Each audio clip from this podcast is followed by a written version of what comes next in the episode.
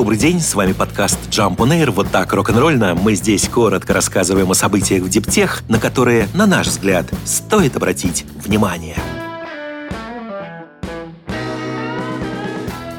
Рост числа электромобилей может привести к необходимости строить новые дорогостоящие электростанции, чтобы удовлетворить вечерние пики нагрузок, когда машины будут стоять на зарядке. Это одно из главных опасений, которые высказывают эксперты по поводу процесса электрификации транспорта. Но исследователи Массачусетского технологического института, кажется, придумали, как смягчить риски. Для этого власти должны поощрять установку зарядных станций в специально просчитанных местах. Исследователи проанализировали информацию, собранную в Нью-Йорке и Далласе, мероприятия ученые выяснили, когда используются машины, как долго, сколько времени они находятся в разных локациях – жилых домах, офисных, торговых и развлекательных центрах. Некоторые выводы очевидны. Рационально было бы размещать больше медленных зарядных станций при офисах и на предприятиях, чтобы машины заряжались днем. Второй составляющей в этой стратегии должно стать использование отложенной вечерней и ночной зарядки дома и возле дома. Можно программировать машину так, чтобы она начала заряжаться ровно в тот момент, чтобы быть готовой к поездке на следующий день. Поскольку люди живут в разном распорядке, это позволило бы размазать пиковый спрос на электроэнергию. Есть, правда, и третье условие. Все участники программы должны принять на себя обязательство следовать установленным правилам. Возможно, для этого потребуется создать какую-то систему стимулов, но это, пожалуй, все равно обойдется дешевле, чем строительство лишних энергообъектов.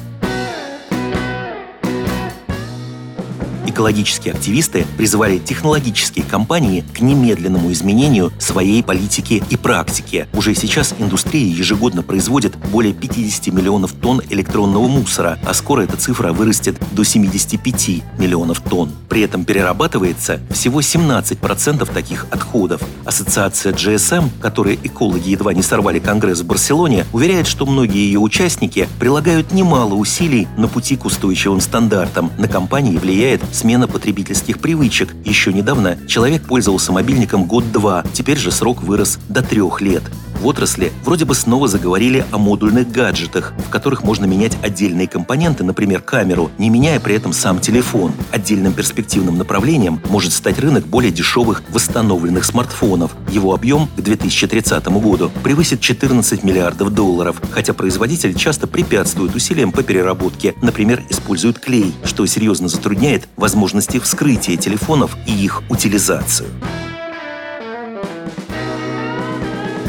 Перовскитные солнечные элементы теперь можно будет печатать без использования золота и рулонами. Авторство разработки принадлежит британскому университету Суонси. Основана она на недорогом и масштабируемом процессе roll-to-roll с использованием углеродных чернил. Исследователи искали альтернативу золотому электроду, который после печати обычно наносится на устройство с использованием дорогостоящего и медленного процесса испарения. Ученые уверяют, что элементы с углеродными электродами получили фотоэлектрические характеристики, аналогичные сделанные обычным электродом из выпаренного золота.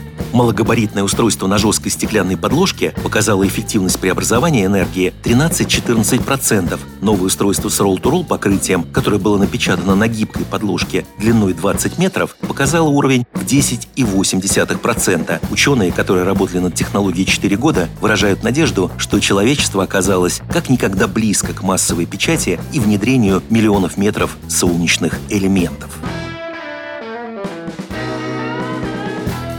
Роботизированную систему для сбора товаров внедрила шведская онлайн-аптека Апатеа. Масштабной трансформации подвергся логистический склад компании площадью 38 тысяч квадратных метров. Отсюда ежемесячно клиентам отправляется около 1 миллиона упаковок лекарств. Объект оснастили продуктом AutoStore от международной компании Element Logic. Это модульное и масштабируемое роботизированное решение. Роботы собирают товары круглосуточно, передвигаясь по маршрутам, заданным управляющим компьютером. Лишь иногда по мере необходимости берут паузу на подзарядку.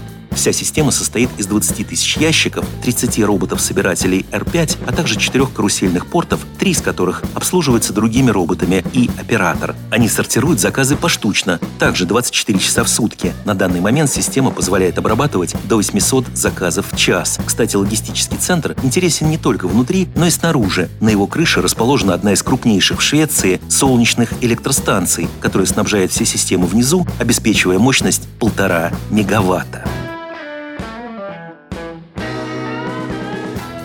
Хирургия и трехмерная печать нашли друг друга. Технологию 3D-печати биоматериалом прямо внутри человеческого организма разработали в Университете Нового Южного Уэльса в Сиднее. Эндоскопический инструмент, или как его называют сами ученые, мягкая роботизированная рука, пока находится на стадии испытаний, но может найти реальное применение в медицине уже через 5-7 лет. Прототип устройства, крошечный гибкий 3D-биопринтер со змееподобным манипулятором, помещается внутрь тела через небольшие разрезы или естественные отверстия. Печатающая головка, которой можно управлять дистанционно, способна наносить на необходимые органы специальные биочернила, создающие естественные ткани подобные структуры. Диаметр такой руки сейчас составляет примерно 12 мм, как у современных эндоскопов, но ученые говорят, что в будущем устройство можно будет сделать еще более тонким. Пока что прототип протестировали внутри искусственной толстой кишки, а также произвели 3D-печать различных материалов разной формы на поверхности почки свиньи. Эксперименты показали, что метод работает. Большинство клеток в месте операции оставались живыми, а спустя неделю их количество в тестовой области увеличилось в 4 раза.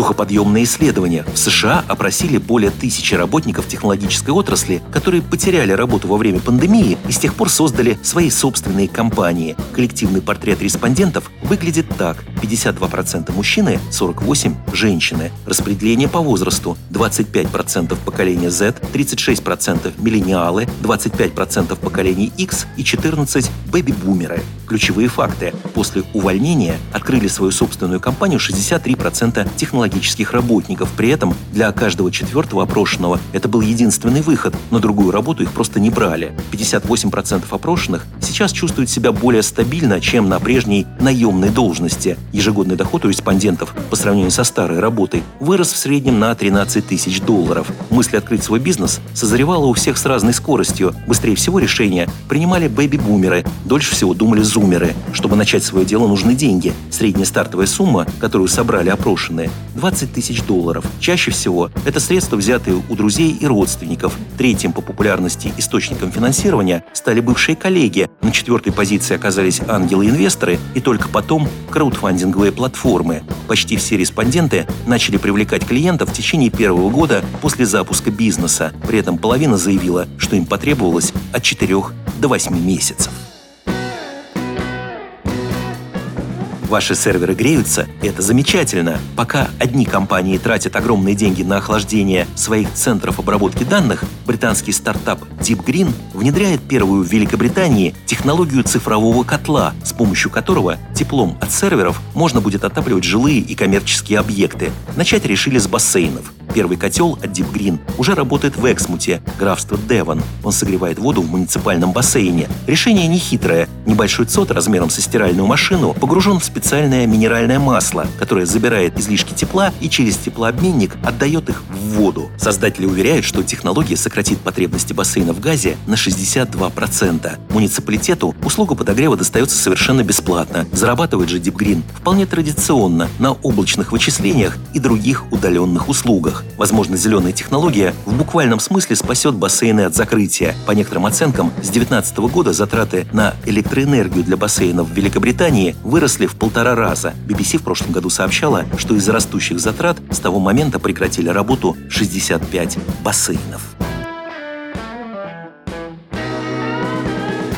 С вами был подкаст Jump on Air, коротко и рок-н-ролльно о событиях в Диптех, на которые, на наш взгляд, стоит обратить внимание. Подробнее эти и другие новости Диптех читайте ежедневно в нашем телеграм-канале Jump Daily.